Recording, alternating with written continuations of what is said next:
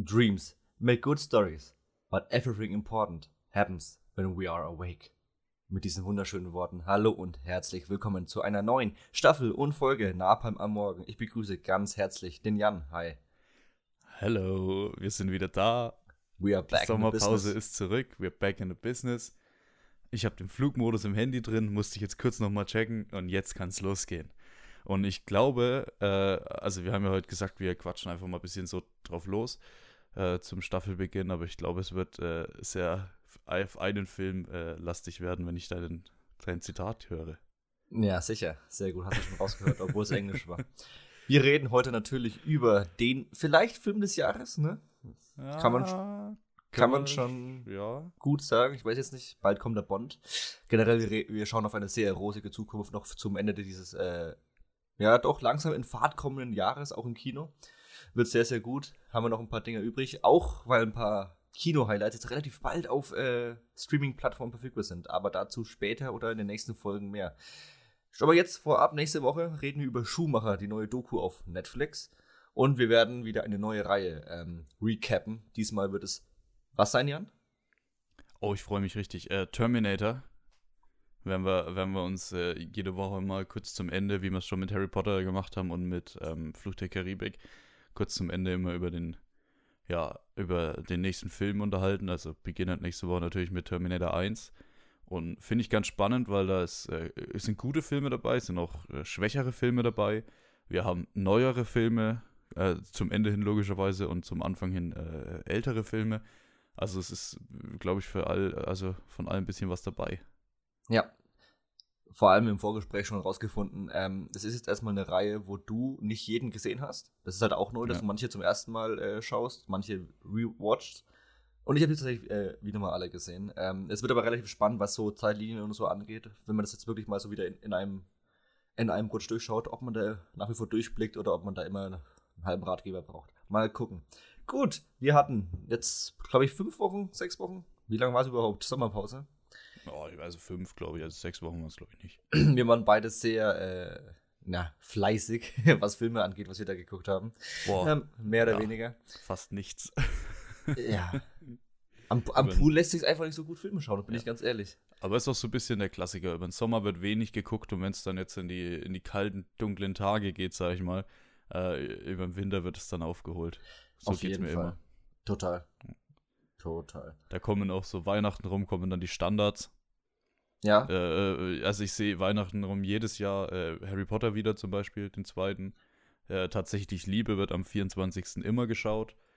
Die Hard kommt meistens äh, noch irgendwie rum, die Feuerzangenbowle von, mit äh, Heinz Rühmann. Ja, so die klassischen Filme, wo man zu Weihnachten schaut. hm, krass, weil ich schaue Weihnachten, habe überhaupt keinen Klassiker, den ich jedes Mal anschaue. Das ist überhaupt nicht meins. Aber gut, noch ist nicht Weihnachten. Was hast du gesehen? Oh, ich habe, ach, wollen wir nicht gleich reinsteigen ein bisschen, komm.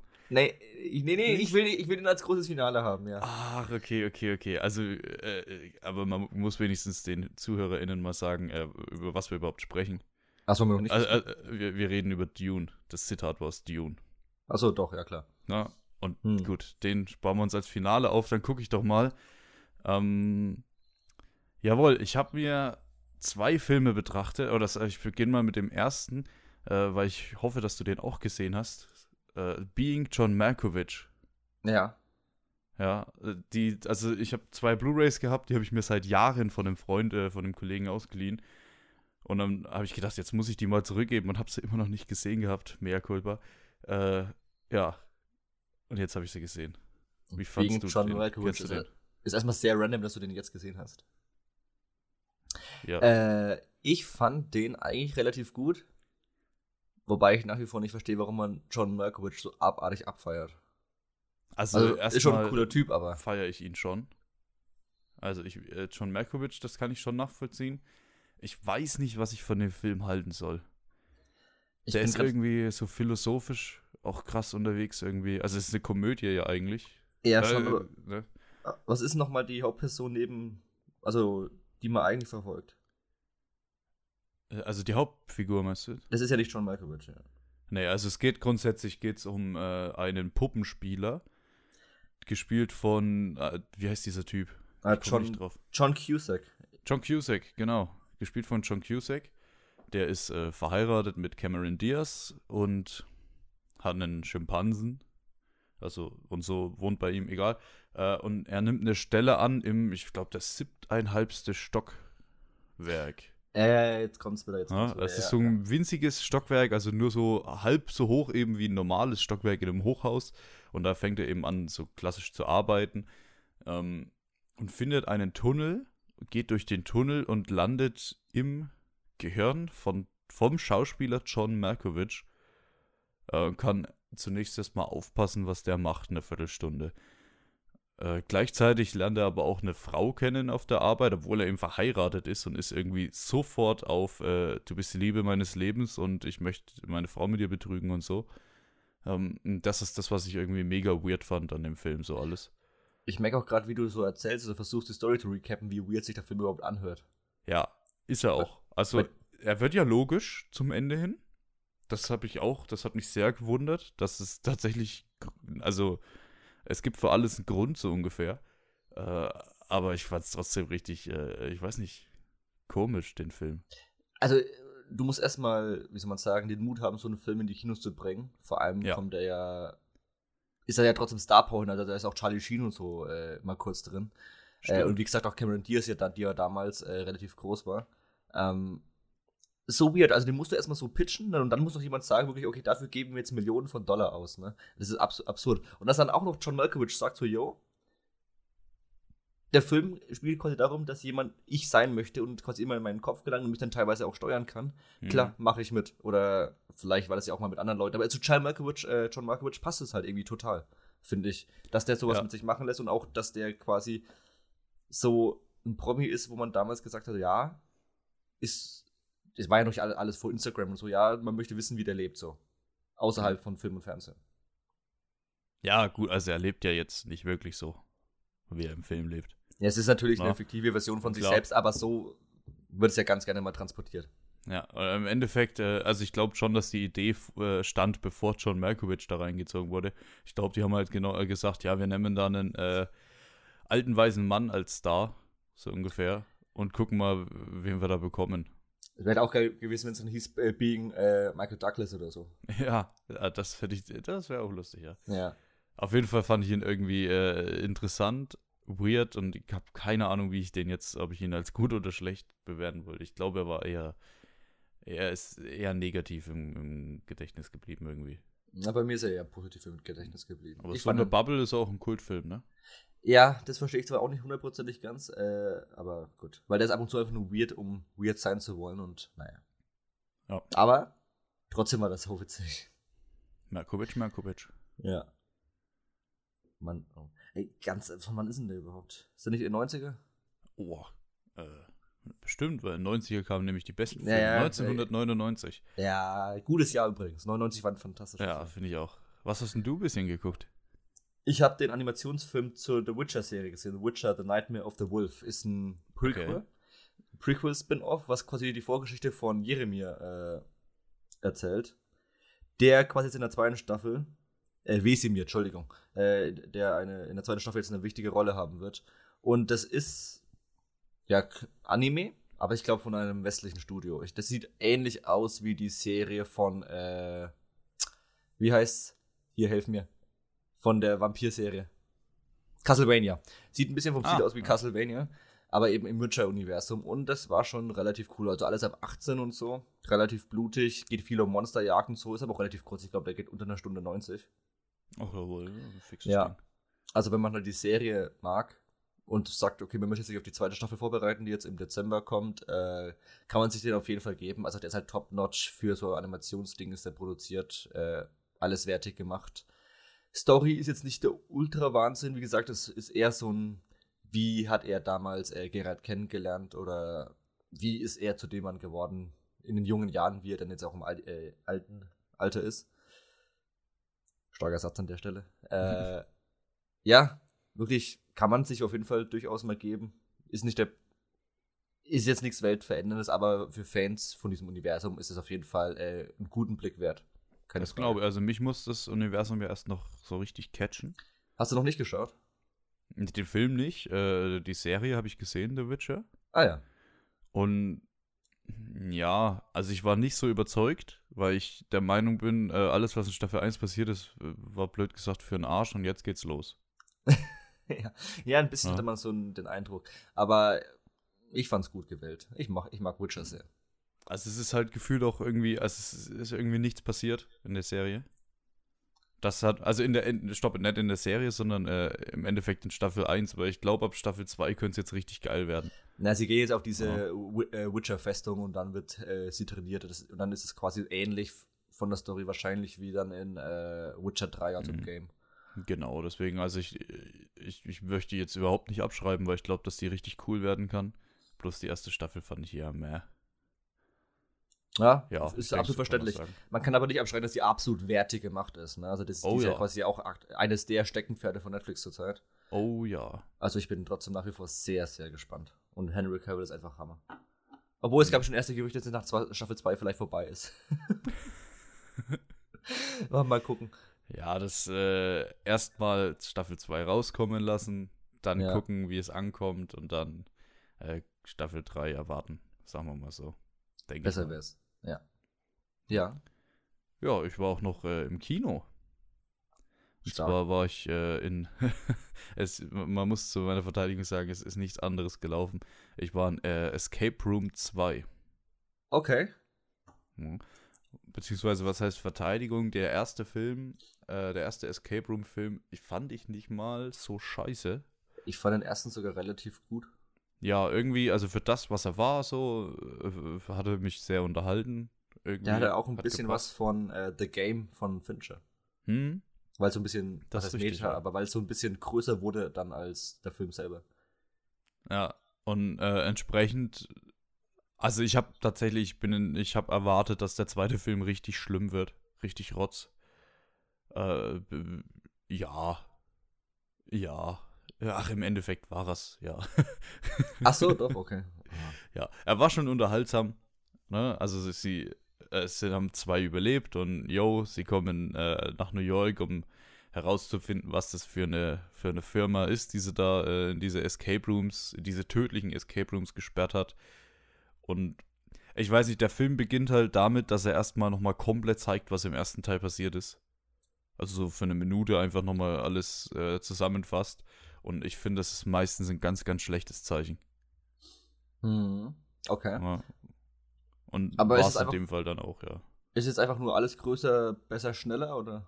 Nee, sie kommen einfach wieder in einen, also sie sind in New York und dann laufen sie halt, blöd gesagt, um die Ecke, so, um, ohne irgendwie spoilerhaft was vorwegzunehmen. Und ach, wer hätte gedacht, finden sich in einem Escape Room wieder. Äh, zusammen mit, weiß nicht, so vier, fünf anderen Leuten, äh, die auch den Escape Room bereits überlebt haben. Was ja in der Story schon mal unsinnig ist, aber okay. Und das ist quasi jetzt das, ich glaube, es heißt auch Tournament of the Champions in Englisch. Ich finde es gut, dass im Auf zweiten Englisch, Teil instant ja. das Tournament of Champions kommt. Das ist überhaupt keine Fallhöhe mehr. Ja, genau.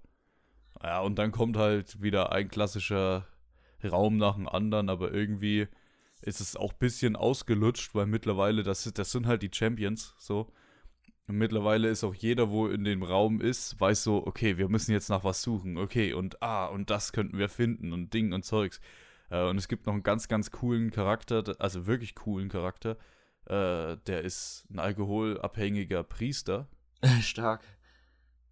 Und Zu viel der, Messewein geschnüffelt oder was? Ja, der Typ, der opfert sich halt die ganze Zeit. Wie die ganze Zeit?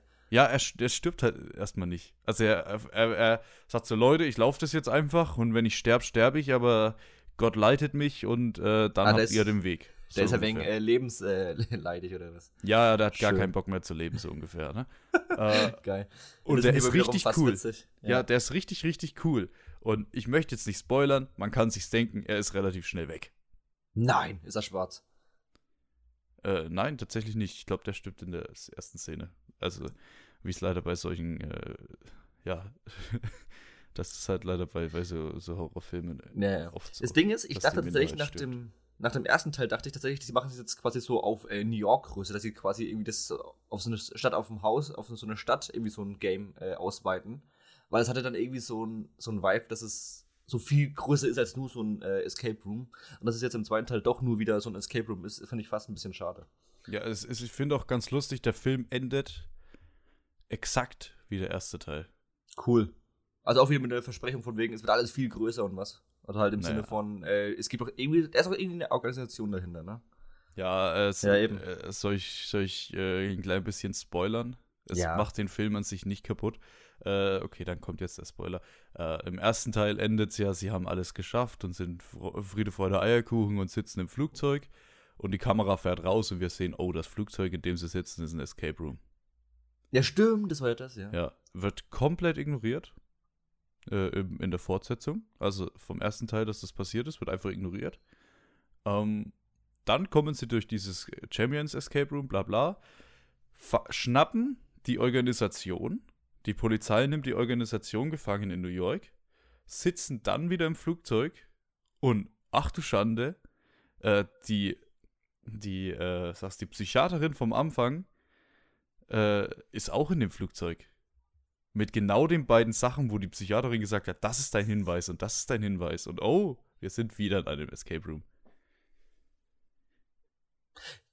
Ich glaube, die waren einfach im Writers Room und haben sie abgeklatscht, was für eine geile Idee ist, ist dass sie es immer äh, gleich äh, enden lassen. Das ist einfach ihr Gag. Das ist wie bei Saw. Kann sein, aber äh, Escape Room ist das neue Saw, kann es sein? Ah Ja, ich weiß- denke schon. Gerade nicht, nach dem zweiten Teil denke ich schon, also halt in weniger brutal und in mehr jugendlich, aber Weil das, aber im Grunde sind ja die verschiedenen Fallen in das Äqu- äquivalent zu den verschiedenen Räumen im Escape Mhm. Room. Das ist ja quasi der äh, Sinn vom Film, dass man da sich kreativ ausleben lässt und dann versucht man einfach irgendwie die Handlung drum rum zu stülpen. wobei man sagen muss, also der erste Saw war ja auch wirklich noch richtig stark. Ja, tatsächlich. Die ersten drei haben ja auch noch irgendwas wie eine äh, gemeinsame Handlung und dann ab dem Ja. vierten Teil ist ja alles nur noch, oh, er hat damals den Cousin seines Vaters damals schon per Videotape irgendeine Nachricht zukommen lassen, deswegen sind neue Fallen da. Hä? Nee. Ja, aber, aber der Anfang von Saw war schon, war schon nicht falsch, sagen wir mal so. Der Anfang war okay. Der neue soll ja absolut Schrott sein. Naja. Saw, Saw Spiral oder so, oder? Mit Chris Rock und äh, Samuel. Jackson da hatte ich ja echt ganz kurz Hoffnung, weil es hieß, dass Chris Rock da mit einer mega Idee ankommt. Und was ich bisher alles Mhm. gehört habe, ist es einfach dasselbe Mist wie immer nur mit Chris Rock. Das ist, äh, so ist Saw nicht so mein Ding. Also, weil ich, ich, ich meine, ein bisschen Story hast du ja gefühlt immer irgendwie dabei, aber im Grunde genommen siehst du halt Menschen, wie sie richtig, richtig leiden. Ja. In einem Anfall von Langeweile hatte ich mir mal irgendwie die komplette Reihe bis auf den Jigsaw, also die ersten sieben oder was das ist, bis Saw 3D oder was das ist, äh, habe ich mir die mal in einem Wochenende reingezogen. Fand das in dem Moment sau witzig. Ja, das war halt, dann hatte ich halt mega Bock drauf und habe das wirklich einfach mal so knallhart durchgezogen, war voll in der Story drin. Wie gesagt, weil das so unfassbar dumm irgendwann wurde. Ähm, ja, aber das ist nichts, wo ich sagen würde, da warte ich jetzt jedes Jahr äh, sehnsüchtig auf den nächsten Teil. Aber da schläfst du doch nicht mehr ein, oder? Die, sind, die sind ja nicht gruselig, das ist ja das Ding. Nee, nicht wegen Grusel, aber wenn du den ganzen Tag Saw guckst, da siehst du ja nur so blutrünstiges Zeug, da, da, da so. träumst du doch safe auch da, da davon.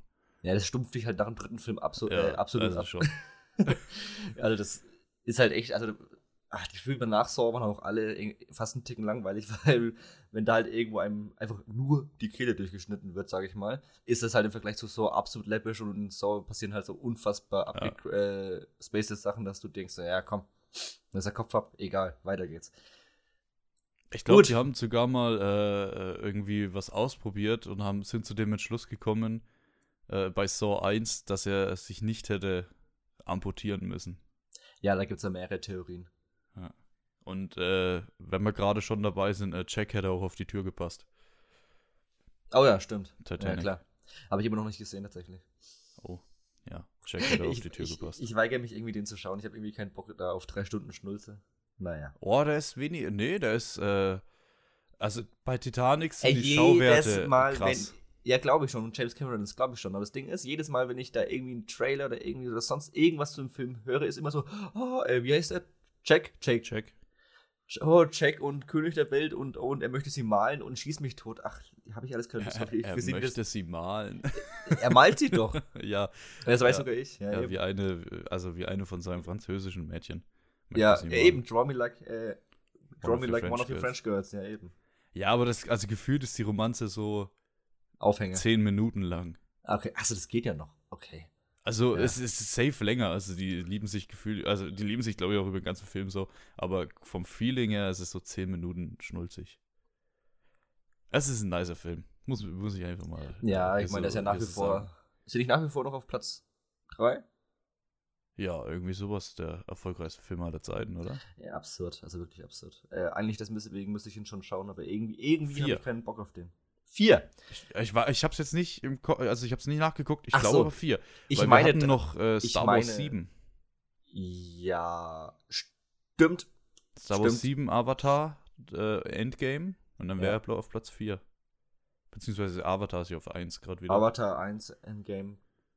Ja, ich, ich glaube auch, dass der Ding nicht ganz 2 Milliarden geknackt hat und der andere hat ja 2 Milliarden, der Star Wars. das ist auch ne? die größte Frechheit der Filmgeschichte. Ja. Was dann? Dass Avatar überhaupt in der Nähe von Platz 1 der erfolgreichsten Filme aller Zeiten ist. Das war damals der Hype-Film des Jahres. Der lief ja irgendwie sechs oder sieben Monate im Kino. Ja, aber ändert nichts dran, dass er scheiße ist. Er hat, Sorry. auch, er hat auch Schauwerte, genau wie Titanic. es ist James Cameron. So, Ja. Ja. Äh, gefühlt sind wir schon fast durch, zumindest äh, bei dem, was ich gesehen habe. Aber was hast du noch gesehen, Jan? ich glaube, ich halt mir, ich könnte jetzt noch von Kate erzählen. Das ist der Okay. Netflix-Action-Ding mit äh, Mary Elizabeth Winstead und Woody Harrelson. Die Okay. wurde, das wurde immer als John Wicks Schwester äh, so verkauft. So, boah, weiß jetzt nicht. Also der ist ultra stylisch, so was Farben angeht. Also sie metzelt sich, also sie, sie wird vergiftet äh, in, ich lass mich, ist das Tokio, ist das Hongkong? Keine Ahnung.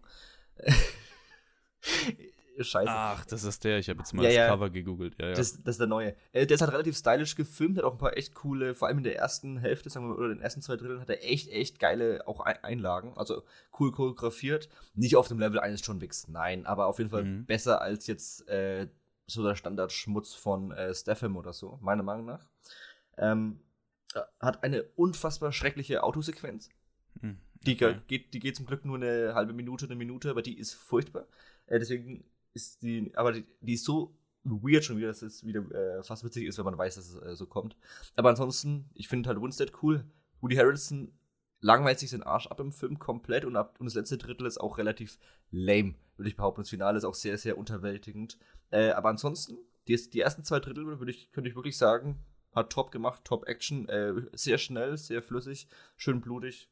Kann man, der kann man auf jeden Fall machen. Ist jetzt kein Meisterwerk, aber kriegt solide 3 von 5 Sterne für die ersten zwei Drittel, auf jeden Fall. Eben Okay. für mich extrem hohen. Also, für John, wenn man das im Vergleich zu John Wick setzt, ist das äh, ja schon relativ gut. Okay, krass. Finde ich gut. Ich habe ihn leider nicht gesehen. Es muss nicht immer alles Also. Instant John Wick-Niveau sein für mich. Ne? Also es reicht für mich einfach, wenn man sich ein bisschen Gedanken macht und nicht äh, wie bei Taken 3 in einen Schlag drei Schnitte setzt. Also das sind immer wieder Mhm. relativ schöne, lange Sequenzen drin. Es sind, ist es mal Hand-to-Hand, dann hat sie mal, äh, macht sie mal was mit Schwertern dann, oder halt Messern, dann macht sie was mit Schusswaffen. Es ist echt eine schöne, schöne Mischung drin. Das ist wirklich top. Ja, Will nice. nichts will nichts Großes sein und für das ist er völlig in Ordnung. Wollen wir, äh, weil du gerade Woody Harrelson sagst, ähm, Ja. Da bin ich jetzt drüber drauf gekommen. Ich sag jetzt öfter mal wieder im Kino endlich so ein bisschen Ja, und habe entsprechend auch mal Trailer gesehen. Weil Oh, ich ja sonst keine Trailer sehe im Endeffekt. Venom 2 oder was? Wollen wir mal bitte kurz über Trailer reden? Ich habe Ja. den Trailer zu Venom 2 gesehen und ich habe die erste Minute gedacht, es ist kein Trailer, es ist, sondern es ist eine Werbung. Weil äh, das kam mir sowas von krass vor, wie so eine Kooperationswerbung, du weißt schon. Ah, mit du- Müsli oder was? Ja, mit Müsli, irgend, mit irgendwie sowas. Aber dieses Asaida, Aida, wie. Äh, ich ich werf's jetzt einfach mal in den Raum und dann schauen wir mal, äh, was draus wird. Wie schlecht ist bitte dieser Trailer? Ja, die, die erste Hälfte ist schon sehr schlecht. Die zweite Hälfte finde ich relativ gut. Ich, ich hatte Lust, ein bisschen Lust auf den Film und jetzt habe ich gar keine Lust mehr auf den Film. Weil Ja, ich es mega affig finde, dass dieser Tentakel aus dem Rücken rauskommt. Das sieht auch richtig schlecht aus. Die Stimme passt irgendwie gar nicht. Also ist, ich weiß auch nicht, ich bin, ich bin, wow. Ich habe ihn jetzt dreimal gesehen hintereinander so ungefähr, den Trailer. Ich fertig. ich, das Ding ist, ich bin generell nicht Fan davon, dass man mit Venom 2 noch mehr, ein bisschen mehr in diese Comedy-Richtung geht wie in Venom Mhm. 1. Äh, in Venom 1 haben sie schon fast einen Ticken zu sehr ausgereizt. Und ja, in Venom 2 machen sie es anscheinend noch einen Ticken mehr, vor allem, weil sie sich halt im Trailer so draufstützen. Wenn sie natürlich sagen, der Trailer reizt das auch schon relativ aus und wir haben gar nicht mehr so viel mehr Szenen, die witzig sein sollen, wie, nein, du darfst nicht die Kassiererin fressen, dann äh, ist das für mich Ja, in genau. Ordnung. Äh, Weil vor allem die, die, die Bilder im zweiten, in der zweiten Hälfte von Trailer waren ja relativ gut. Also wenn da wirklich äh, Carnage aus dem Schatten kommt und so, da waren die ja teilweise relativ geil gemacht. Äh, man, ich, ich hoffe, dass die Diskrepanz im Film selber nicht zu hoch wird, weil es bringt nichts, wenn sie in einem Ding Choke, Choke, Choke machen und dann kommt Carnage und dann Mhm. ist auf einmal alles mega blutig, mega schieß mich tot. Was ich aber aus den USA schon gehört habe, ist, dass der, aber ich muss mich jetzt selbst wieder ein bisschen bremsen, dass äh, er anscheinend diese FSK 12, aka 13 USA sehr, sehr, sehr ausreizt, also bis zum Limit. Ja, hätten wir vielleicht auch mal ab 16 oder ab- in den USA halt ab 17 dann machen sollen. Ja, So. äh, bin ich auch der Meinung. Das Ding ist, Sony hat relativ wenig Geld, haben wir schon mal drüber geredet, äh, im Mhm. Filmbereich. Deswegen Ja. machen, holen sie sich das viel größere FSK 12 bzw. PG-13 äh, Publikum. Was halt aus wirtschaftlicher Sinn, äh, Sicht total Sinn macht. Aber ich hätte halt einen Venom gegen Carnage mit ab 16 wäre halt schon sehr, sehr geil gewesen. Aber ich erinnere mich nur sehr gern im ersten Venom an die Sequenz, wo er in diesem Tower unten dann in diesen Rauchschwaden diese Mhm. Typen wegmacht. Das war schon relativ brutal für den FSK 12, wenn sie dann natürlich auf der, auf dem Limit weiterhin wandeln. Fände ich schon sehr, sehr cool. Also es, Venom ist für mich jetzt nicht kein absolut starker Film, aber in, den, in, in manchen Momenten war das sehr geil. Wenn sie die weiter verfolgen, wäre schon sehr cool. Ähm, aber ich bin einen ticken skeptisch, weil ich nicht weiß, ob Sony da die Eier hat, äh, das durchzuziehen. Okay. Also ich, ich finde ja immer, äh, man sollte Trailer im Endeffekt einfach links liegen lassen, weil sie im Endeffekt eh nichts über den Film groß aussagen so. Äh, deswegen, vielleicht wird der Film ja auch besser. Aber der Trailer ist, glaube ich, der schlechteste Trailer, den ich je gesehen habe. Also da, ich war so geschockt von dem Ding. Nee, ich schaue super gern Trailer, weil es gibt mittlerweile diese leichte, wie soll man sagen, dass sich in den Trailer so Sachen verstecken, die im Film gar nicht vorkommen. Das haben sie bei Infinity Mhm. War gemacht, das haben sie bei Deadpool 2 gemacht. Spider-Man viel- 3, den konnte ich jetzt auch, den habe ich mir jetzt auch angeguckt, den Trailer. Der erfolgreichste Trailer aller Zeiten, jetzt noch in den ersten 24 Stunden, also absurd, äh, was da für ein Hype schon wieder da ist. Äh, Ja. Es gibt extrem gute Trailer. Es gibt aber auch extrem schlechte Trailer, weil es, äh, man sollte sich daran orientieren, wie zum Beispiel Christopher Nolan, dass man einfach nur Material aus den ersten 50% des Films holt. So, Mhm. das ist ein guter Trailer, weil du verrätst nichts vom Ende. Es gibt halt Originalfilme, die verraten einen Plot-Twist oder so. Oder jetzt mal, ich habe ihn noch nicht gesehen, aber was man so hört, M. Night Shyamalan äh, Old, ne? Ja. Der Trailer themati thematisiert das komplett abseits vom Namen vom Film schon, dass du an diesem Strand alt wirst. So, was passiert 70 Minuten im, äh, im Film? Sie, sie wissen nicht, dass sie alt werden an diesem Film und müssen hören, was passiert hier eigentlich mit uns? Ja, der Trailer hat es gesagt, also man sitzt die ersten 70 Minuten und weiß halt mehr als die Person selber, weil der Trailer das alles schon gesagt hat. Das ist halt dumm. Da kommen wir bei äh, Terminator 5 auch dazu. Äh, genau, zum Beispiel. D- Ja, Tra- diesen Plot-Twist verraten im Trailer. Ja, da hat der ich noch. Regisseur wahrscheinlich nicht die Macht drüber gehabt und dann war die Marketingfirma, boah, mega geil, wir hauen da wieder Arnie rein und dann, ja, super, danke. Nee, es war ja nicht mal äh, Schwarzenegger. Doch, es war zweimal Schwarzenegger. Ja, aber den, der Spoiler ist was anderes. Das, das Ja. möchte ich jetzt nicht erzählen. Das erzähle ich Ja, aber der Spoiler hat was, hat, hat was mit der Schwarzenegger zu tun. 5. Ja. Ja. Egal. ja. Auch äh, äh, äh, Matrix habe ich auch gesehen, den Trailer. Oh, ist der schrecklich. Oh, Hilfe. Das ist der schrecklich schli- schlimmste Trailer.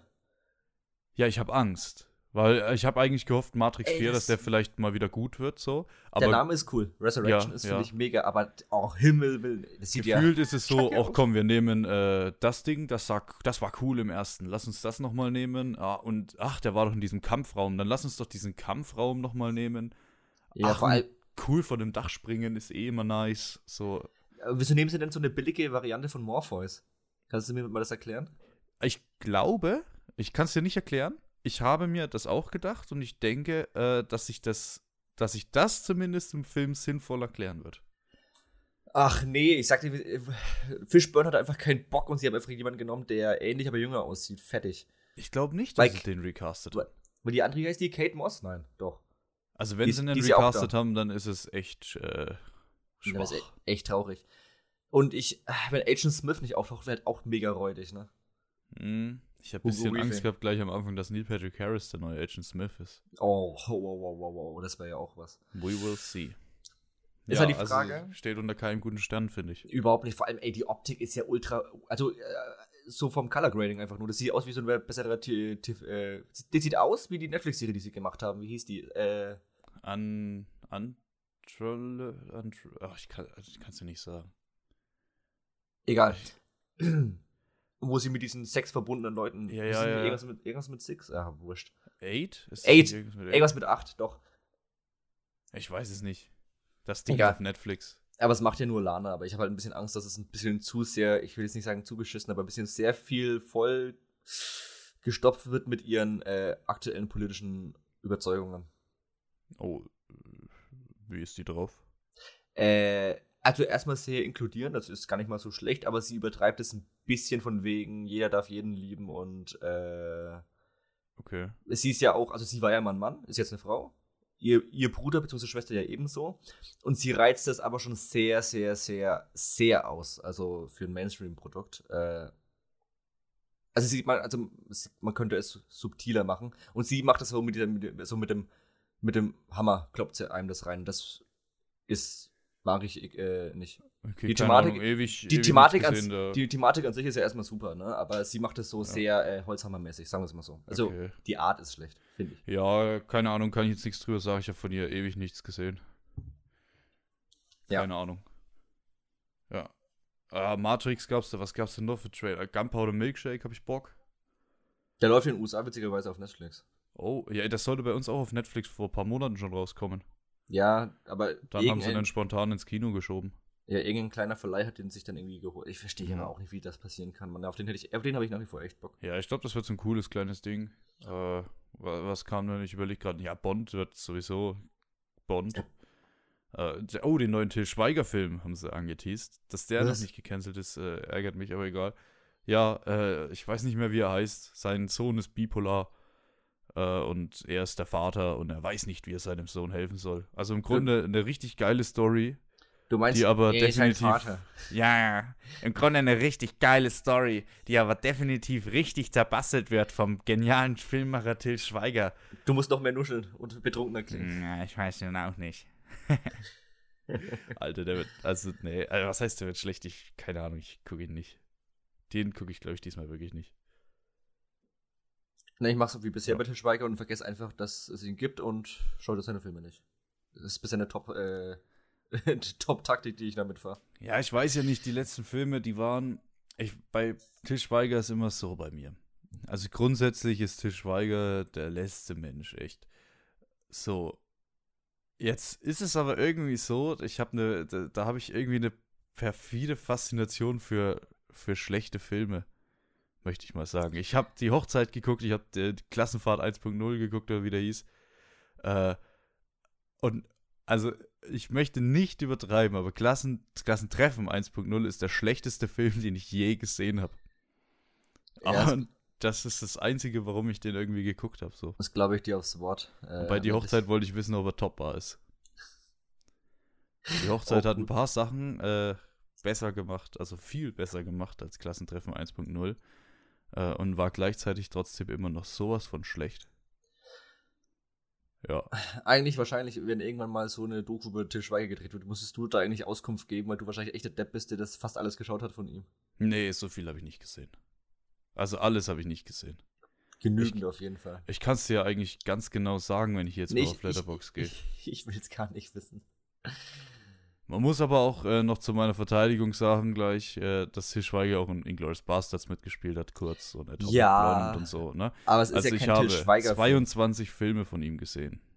Was? So, wie gesagt, da sind noch einige Filme dabei, wo er einfach mal so kurz vorkommt. Gehen wir doch mal zu Director. Da habe ich acht Filme von ihm gesehen. Punkt. Das ist Honig im Kopf, das ist äh, Klassentreffen, diesen Mist. Das ist äh, ein Zweiohrküken und ein Kekove, die ich mir zuge ja, gut, Den habe ich sogar ich gesehen. zugegebenermaßen betrachten musste. Ja, und das war's dann auch schon. Großartig. Ne? Also, ganz so krass ist es nicht. Er war auch ein Tomb Raider zum Beispiel dabei mit, mit äh, Ja, ist ja in Ordnung. ne? oder in die drei Mus wo hat er in die drei Musketiere mitgespielt.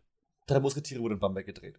Oh ja, aber wo Oh, hat er in Bamberg, in Bamberg wird zurzeit, der spielt, der, ich weiß auch, der spielt genau drei Minuten mit, wird dann von der Flutwelle mitgenommen. Äh, der ist, der ist gleich am Anfang weg. Das Ding Ah. ist, es wird gerade Sissy gedreht in Bamberg für Netflix.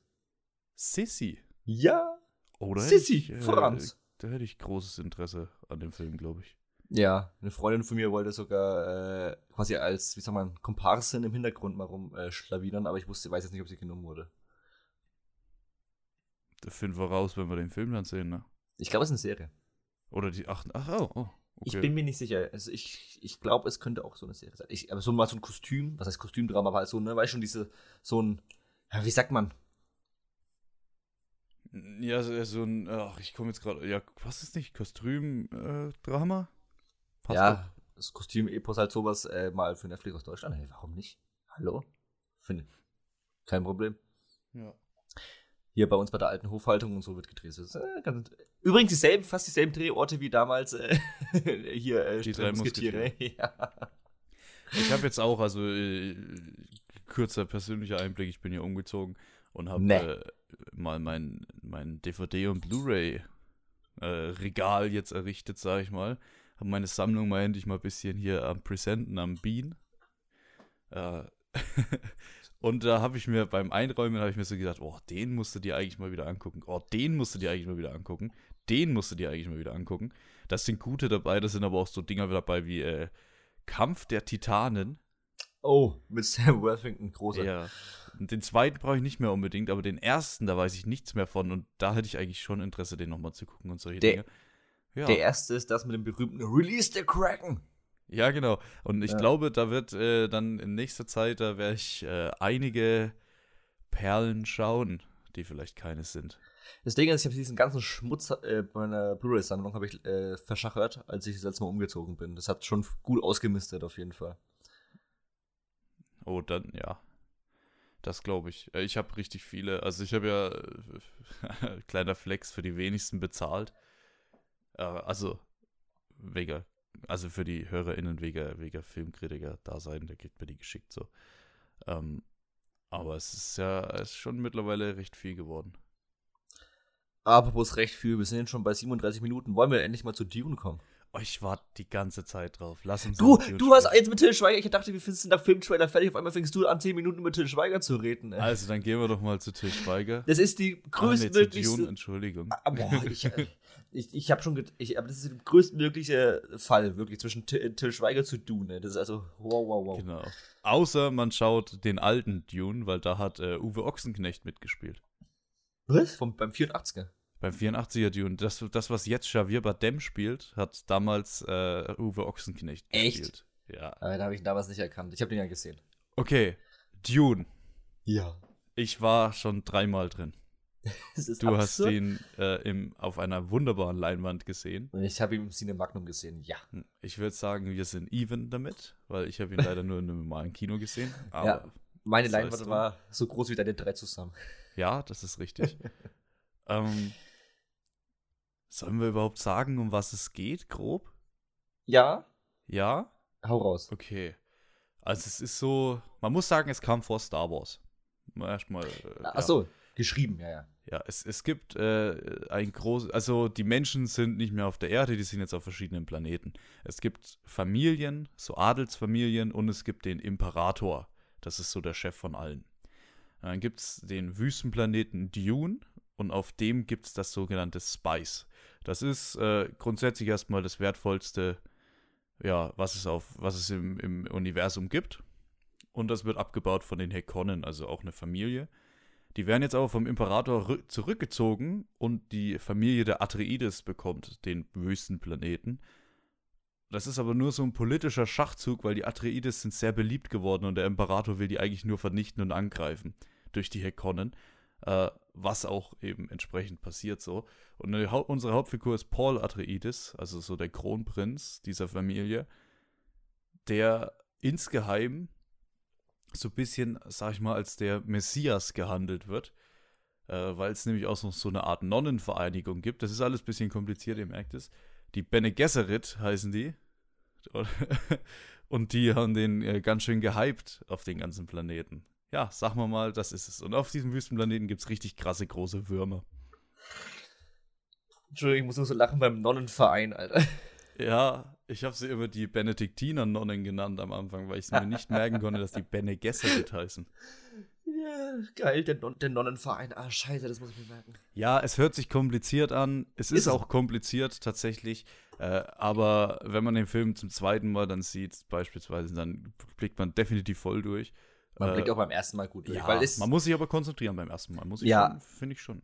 ja, man muss halt schon ein bisschen mitdenken. Ne? Aber es ist jetzt nicht Ja. so, dass es einen überschüttet, weil du hast jetzt, äh, äh, erstmal eine überschaubare Anzahl an Häusern plus äh, Ja, erst, erstmal Personen.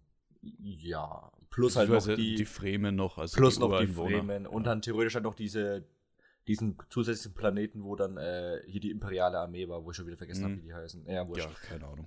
Ähm, ja. Äh, Was ein Brett, oder? ey, was ein Brett, ich wollte auch gerade sagen, also wirklich. Äh, Un- wir unfassbar. haben einen Un extrem unfassbar. heftigen Cast. Ja. Also, den haben wir sicherlich in der Podcast-Folge schon mal alle aufgezählt. Aber so. Ganz kurz, tatsächlich nicht für Leute, die jetzt im Kino nicht so bewandert sind. Ich war mit zwei Freunden drin, also die schauen auch regelmäßige Filme, aber die haben auch trotzdem gemeint, so, ja, den, der Cast, der war jetzt schon nicht schlecht, aber war jetzt auch nicht ultra. Weil sie Oh. zum Beispiel halt sagen, an Timo Fischer und Armee haben sie noch nicht so viel gesehen, weil sie jetzt kein Ladybird oder kein äh, Call Me By Your Name gesehen haben. Solche Sachen. Ne? Und auch kein The King. Also, Timothy Chalamet ist ja eigentlich so fast Nummer So- 1 aktuell, oder? Eben, das war dann auch so mein Argument, aber wenn du halt die Filme von dem nicht gesehen hast davor und dann ist der halt für dich nicht so die Nummer eins. So, das verstehe ich dann natürlich auch. Ähm, natürlich dann für dann, dann hat er gefragt, ja, das eine war doch die äh, eine aus Spider-Man, Zendaya, ja gut. Ja, Dear Spider-Man. Ja, das, den Satz habe ich auch gehört. Genau, das, das ist halt so das Ding und dass die halt theoretisch auch bei The Greatest Showman mit drei, jetzt bei Malcolm und Marie, dass sie eine eigene HBO-Serie hat, so wird halt auch dann so vergessen. Dann Rebecca Ferguson ist halt auch stark, finde ich. Ja, aber Mission die, Impossible, die, die mega. äh, hätte ich jetzt gesagt, die kennt kein Schwein. Doch. Also Mission Impossible, dann eben auch Greatest Showman, Dr. Sleep, Live. Doch, doch, doch, doch, doch. Ja, gut. Ich Äh, James L. Jones ist halt immer krass dabei, die Stimme von Darth Vader. Äh, Javier Bardem kennt man auch aus, aus einigen Filmen, No Country for Old Men oder James Bond oder so. äh, Oscar Isaac. Oh, der war der Schon- coolste. Ja, ey, Wie geil war der bitte in der Rolle, oder? Ich wollte unbedingt Pilot werden. Ja, Ja, ja, da, da ja, habe ich jedes. Mal gelacht, ja. Aber ich, also ich, also das ist die coolste Rolle, die ich von ihm bis jetzt gesehen habe. Als ich Vater find- von Paul Atreides. Ich finde Josh Brolin auch stark. Ich möchte generell sagen, dass On Point ja. gecastet wurde. Ja, Jason Momoa Für mich. top. Ja. Ja, und also eigentlich schon eine große A-Riege, möchte ich behaupten. Und du hast das eine krasse Ding. Du hast die Schauwerte. Oh, des Todes, Leute. Ja, aber sowas kriegt man eben auch nur, wenn man Dennis Villeneuve ist und halt den ganzen Karren in die Wüste bringt und dort auch wirklich Mhm. filmt und nicht, Ja. dass er irgendwie vor Greenscreen macht. Also wir haben einen Regisseur, der Denis Villeneuve, der wirklich bekannt ist für da- dafür, dass er eigentlich nur krass geile Filme macht. Einen Blade Runner 2049, einen Prisoners, einen Arrival, Sicario. Sicario, ja, Sicario, genau. Und Enemy. er hat gesagt, er hat sich äh, eigentlich nur auf Dune vorbereitet durch die ganzen anderen Filme. Und das merkt man. Das hört sich so mies an, weil Blade Runner schon in meinen Augen fantastisch ist.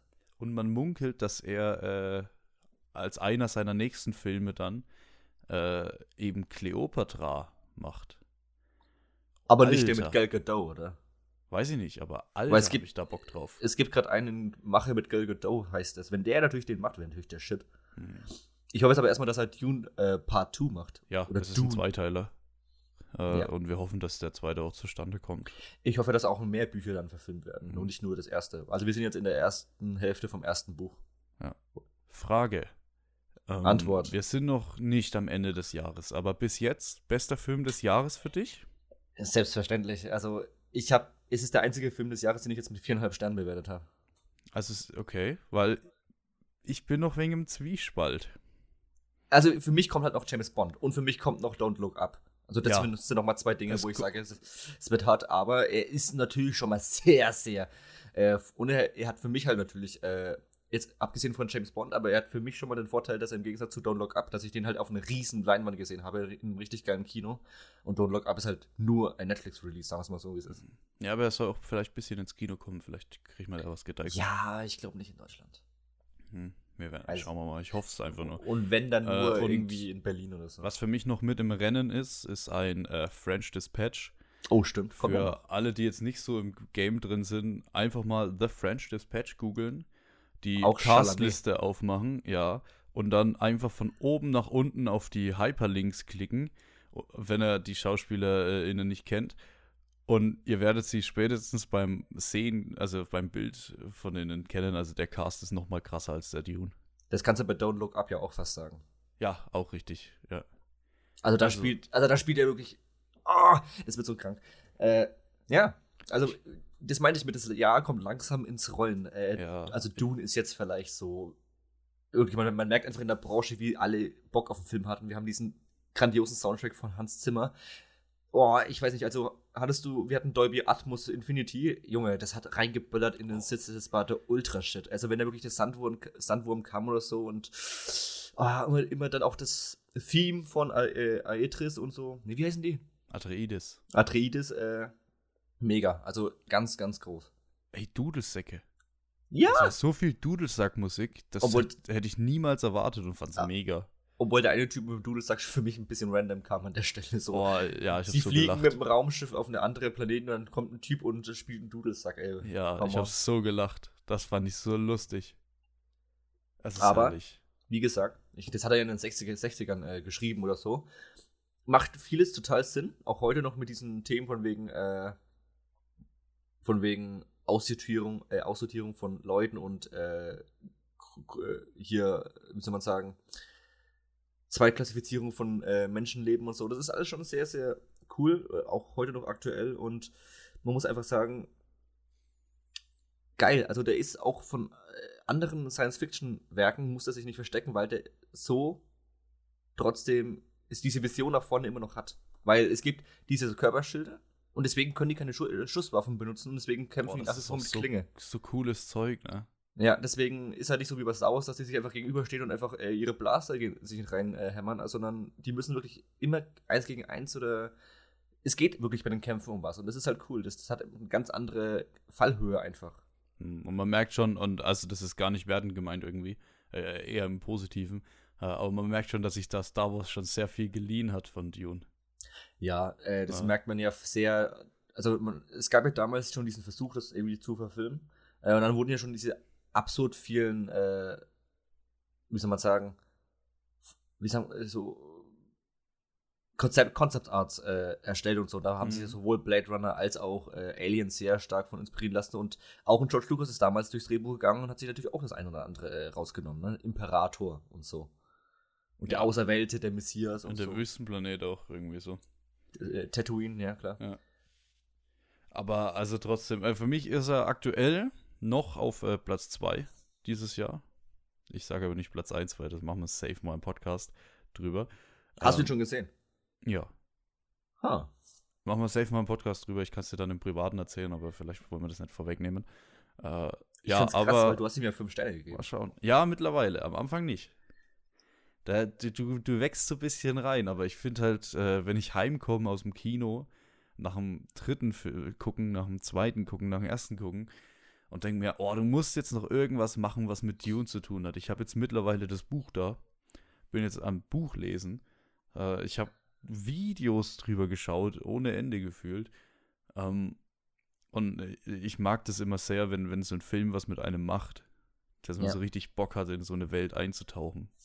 Ich habe jetzt auch erstmal zwei Tage reflektiert und habe jetzt aber richtig Bock auch, also ein, zwei Videos habe ich mir auch angeschaut, aber es gibt noch so von ein paar Leuten, deren Meinung ich äh, gut finde, gibt es auch so ein, zwei Podcasts, die ich mir noch anhören muss zu dem Thema. Das, Mhm. darauf freue ich mich jetzt auch sehr, die werden jetzt die nächsten Tage auf jeden Fall gehört.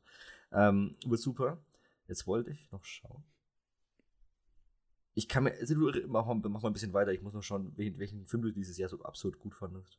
Ja du, äh, ja, du brauchst jetzt überhaupt nicht raten, weil ich werde jetzt im Podcast äh, auch nicht sagen, welcher das ist. Ich möchte es aber gerade für mich selber wissen. Ja, ist okay. Äh, also vom, vom Ding her, einfach äh, jedes, also äh, Blade Runner 2049 war in der Hinsicht da noch ein bisschen krasser, aber äh, auch bei Dune, fast jede Einstellung könntest du dir einfach screenshotten, hast einen geilen Desktop-Hintergrund, ist einfach ein Gemälde. Und das, das hast du ganz, ganz, ganz, ganz, ganz selten, dass du so eine geile Einstellung mal hast in einem Film. Äh, und bei, bei Denis Villeneuve äh, und gerade eben bei Dune oder Blade Runner äh, ist das einfach immer, immer wieder. Es sieht einfach so, so gut aus. Die, das CGI hinkt an manchen Stellen ein bisschen. Echt? Also du hast gerade, du hast mal, äh, äh, gleich am Anfang hast du Wasser, was unheimlich schlecht aussieht. Du hast äh, Luftkissen, die aufgehen, die sehr, sehr äh, animiert eben aussehen. Und auf der anderen Seite hast du aber fast durchweg geniales CGI, gerade was so die Würmer und so angeht. Also das ist ein riesigen Wüstenwurm und der sieht einfach nur geil aus. Ja, es ist Legendary Pictures, die kann sowas. Ja. Und ähm, es, es sind ein paar Sachen angeteased worden, sag ich mal, für den zweiten Teil, wo ich. Ich habe keine Ahnung, was im zweiten Teil passiert, also ich kann es nicht äh, bestätigen oder sowas, aber ich glaube, da kommt richtig krasses Zeug auf uns zu. Ja, du liest es wahrscheinlich äh, bis dahin schon eh durch, dann weißt du es ja. Ja. Ähm, das Ding ist, der läuft, also es gibt den zweiten Teil tatsächlich nur, wenn der erste jetzt erfolgreich genug ist. Ähm, sieht bisher relativ gut aus, obwohl er noch nicht in den USA gestartet ist. Also, aber jetzt so weltweit hat er schon so ein paar Millionen reingesammelt. Ja, der startet war- erst Ende, äh, Ende Oktober in Amerika, ne? Ja, das ist total weird, ja, dass wir so früh dran sind. Also, das sollte ja eigentlich letztes Jahr Dezember schon kommen, aber dadurch, dass USA auch Ja. wieder ganz komisch unterwegs ist, weiß ich auch nicht. Ähm, was soll ich sagen? Scheiße. Ah ja, Sorry, der, jetzt hat, der hat nur 165 Millionen gekostet. Das fand ich überraschend wenig. Ich dachte, der Safe ist der auf die 250 zugeht. Ja, das ist doch wirklich günstig, wenn du siehst, was es dann für ein Film ist und wenn Ja, du dass siehst, sie- dass äh, Endgame 500 Millionen gekostet hat pro Film. Äh, ja, halt das Ne? Wirklich, aber vor allem du hast erstens den Cast, also vielleicht haben die ja, vielleicht sagen die alle, boah, bei dem Projekt dabei zu sein, müssen wir jetzt nicht unser volles Gehalt bekommen, also was man normalerweise bekommt für so einen Film. Äh, und dann haben sie, wie gesagt, das ganze Zeug in die Wüste gekarrt. Äh, das ist, ist ja auch nicht ganz billig. Ich glaube, da ist auch jetzt kein, kein krass, also du kennst schon die ganzen Schauspieler und die sind schon auch krass bekannt so, aber ich glaube nicht, dass da ein Vollverdiener dabei ist. Nee, also man, man sagt ja immer so, bei AAA kriegt man jetzt dann seine 15 bis 20 Millionen Ja. für einen Film. Das kannst du dir hier nicht, ich kann, würde ein Chamberlain jetzt nicht sagen, er kriegt jetzt hier 20 Millionen, weil dann hast du von 165 ganz schnell was weg. Ja, die sind auch alle nicht auf dem Level. Die, äh, in, in, in Brad Pitt oder ein DiCaprio oder so, äh, oder ein Robert Downey Jr., äh, Ja, Dwayne so, es ist- Johnson, die nehmen äh, mehr, die nehmen ja. mehr Kohle wie die. Beziehungsweise es ist ja nochmal noch mal mehr ein Ensemble-Film, also im Sinne von, äh, Zendaya ist ja noch nicht so viel aufgetaucht, dann kriegt die nicht Ja. so mega viel. Ähm, da wirst du ja nach Wochen bezahlt, aber trotzdem, ich kann mir ja trotzdem vorstellen, dass halt die Leute sagen, hey, es ist so ein einmaliges Projekt, da willst du einfach nur dabei sein, da ist halt egal, was du verdienst. So. Genauso wie Jonah Hill ja gefühlt nur 100.000 bekommen hat bei Wolf of Wall Street. Ja. Genau. Und es gibt auch nicht mehr so viele Leute, die jetzt sagen, die können 20 Millionen ver verlangen. Das sind aktuell ab und zu bei so Netflix-Projekten, so Ryan Reynolds und äh, The Rock Johnson und Gal Gadot, die kriegen jeweils 20 Millionen jetzt für äh, Red Notice. Aber ansonsten im Kino sehr, sehr selten. Jetzt hat natürlich eine Scarlett Johansson für ihren Abschied in Black Widow sowas bekommen. Natürlich bekommt ein Robert Downey Jr. dann irgendwie 50 Millionen, weil er noch an den äh, Erge- Ergebnissen äh, bei Avengers irgendwie beteiligt wird und so, klar, aber was damals ein Jack Nicholson bekommen hat, ist, glaube ich, vorbei. Also, dass du wirklich für jeden Film dann deine 15, 20 Millionen bekommst, ist heutzutage eigentlich nicht mehr Standard. Ja, also also Weil du halt immer mehr auf der dieses Ebene, Ensemble da- gehst. Ja, ja. Da gibt's halt, du kannst dann ein, zwei Händen abzählen, wo sowas Klar. bekommen in Hollywood. Ja, du siehst halt vor allem auch, wie das immer mehr nicht mehr Mode ist. Also wenn, wie viele Filme siehst du, wo nur noch Will Smith äh, auftaucht, dann kriegt, will Ja. der seine 20 Millionen, aber dann floppen die halt auch ein bisschen, weil Will Smith alleine halt nicht mehr reicht. Der zieht halt auch nicht. Genau. Äh, Will Und Smith Brad- zieht seit Jahren nicht mehr. Und Brad Pitt zieht alleine auch nicht. Das, äh, deswegen, die müssen halt mittlerweile halt immer mehr Leute vor die Kamera ziehen. Und Ja. dann, logischerweise, hast du weniger Drehzeit, aber auch gleichzeitig weniger Cash. Außer, oder du bist halt bei Marvel und sagst, du kriegst halt, bist beteiligt an den äh, Einspielergebnissen. Oder bist Mhm. bei Star Wars, wo eh Geld keine Rolle spielt, aber trotzdem. Aber bei Star Wars hat, äh, hat man ja eben auch gemerkt, dass nicht alles automatisch funktioniert. Richtig. Es ist relativ Also, weil Star Wars, ja, ist ein anderes Thema. Es ist relativ spannend zur Zeit. Wie gesagt, ich, äh, dieses Ganze, das immer mehr, wir haben es ja wie gesagt bei French Dispatch und äh, No Look Up und so, immer mehr Filme haben diese kranken Casts einfach. Und das ist, macht mir persönlich mehr Spaß, als wenn ich nur einen Film sehe, wo nur äh, einer auftaucht, ne? Weißt du, was ich meine? ja. Jan, Das- wann, wann kommt Don't Look Up? 24. Dezember, das ist das Weihnachtsgeschenk von Netflix, no joke. Oh, das dauert ja noch ewig. Oh Mhm. boy. Ich dachte, der kommt jetzt vielleicht höchstens vielleicht schon im Oktober oder so. Schade, Nee. da habe ich mir Ja. jetzt richtig, äh, das, das ist für mich noch das nächste große Highlight. Also neben James Bond noch das nächste große Highlight. James heute. Bond, Don't Look Up, ja. Äh, Das sind auf jeden Fall die Dinge. Aber jetzt auch French Dispatch. Kommt jetzt eigentlich dieses Jahr auch noch der Spielberg? Der, ähm, West Side Story. West Side Story kommt der erst 22 das kann Januar. ich dir gar nicht sagen. Ich dachte, der kommt dieses Jahr noch, weil da kam jetzt ein neuer Trailer. Normalerweise bin ich immer äh, Silvester rum durchgegangen und habe mir die wichtigsten Filmstarts in, in meinen Kalender eingetragen. Das habe ich jetzt seit Corona eben nicht mehr gemacht. Da kannst du auch Und- all die Hälfte wieder rauslöschen. Ja, eben. Und ich habe jetzt beschlossen, ich werde es auch erst im Januar wieder machen. Oh, stimmt, Top Gun kommt dieses Jahr, glaube ich, auch nicht mehr in Mission Top, ja, Top nicht, Gun ne? haben sie, Paramount hat ja alles nach hinten verschoben jetzt nochmal und so. Deswegen noch ist es mir ein bisschen zu, zu heikel. Äh, ich, ich warte jetzt einfach noch bis, bis Januar und für 2022 werde ich es mal wieder probieren, die wichtigsten Starts mir einzutragen, endlich in den Kalender. Weißt du, was auch ein wichtiger Start ist? Was? Jeden Donnerstag 9 Uhr, nachher beim Morgen. Den habe ich tatsächlich äh, auch so ungefähr im Kalender stehen. Ich habe halt unsere Aufnahmezeit im Kalender stehen. Jetzt zweite Staffel, ich hab Bock. Ich habe auch Lust. Ah, wir könnten vor allem geil, ich freue mich vor allem am Ende des Jahres, können wir mal quasi unsere Liste gegenlesen, äh, wo wir am Anfang gesagt haben, das werden unsere Filme 2021. Oh ja, Tatsache. Nicht nur das, wir können die. Ach, Ende des Jahres kannst du immer ganz, ganz viel äh, Content ballern. ja, das wird da, richtig da gut. freue ich mich. Da habe ich auch wieder Bock so auf ein, zwei Gäste. Ja, das wird gut. Ja. Gut, Gut, dann machen wir es fertig, oder? also nächste Woche Schuhmacher, the one and only. Dann, Schu genau, die Schumacher-Doku. Jetzt auf Netflix, glaube ich, ne? Auf Netflix ist die. Ja. Ja. Dann reden wir über Terminator. sehr interessant. Ich freue mich richtig drauf. Äh, dann habe ich, ja, muss ich noch eine kleine Verpflichtung in privater Sache machen. Äh, ich, liebe Grüße gehen raus an Max und Anna. Ich äh, habe sie lang genug auf die Folter gespannt. Das glaube ich seit fünf, sechs Podcasts überfällig. Äh, ja, und dann machen wir es fertig wie immer mit dem letzten Satz aus einem Film. Und wer wären wir, wenn wir heute nicht Dune nehmen würden? Wir haben mit Dune begonnen, wir werden mit Dune enden. Das ist erst der Anfang.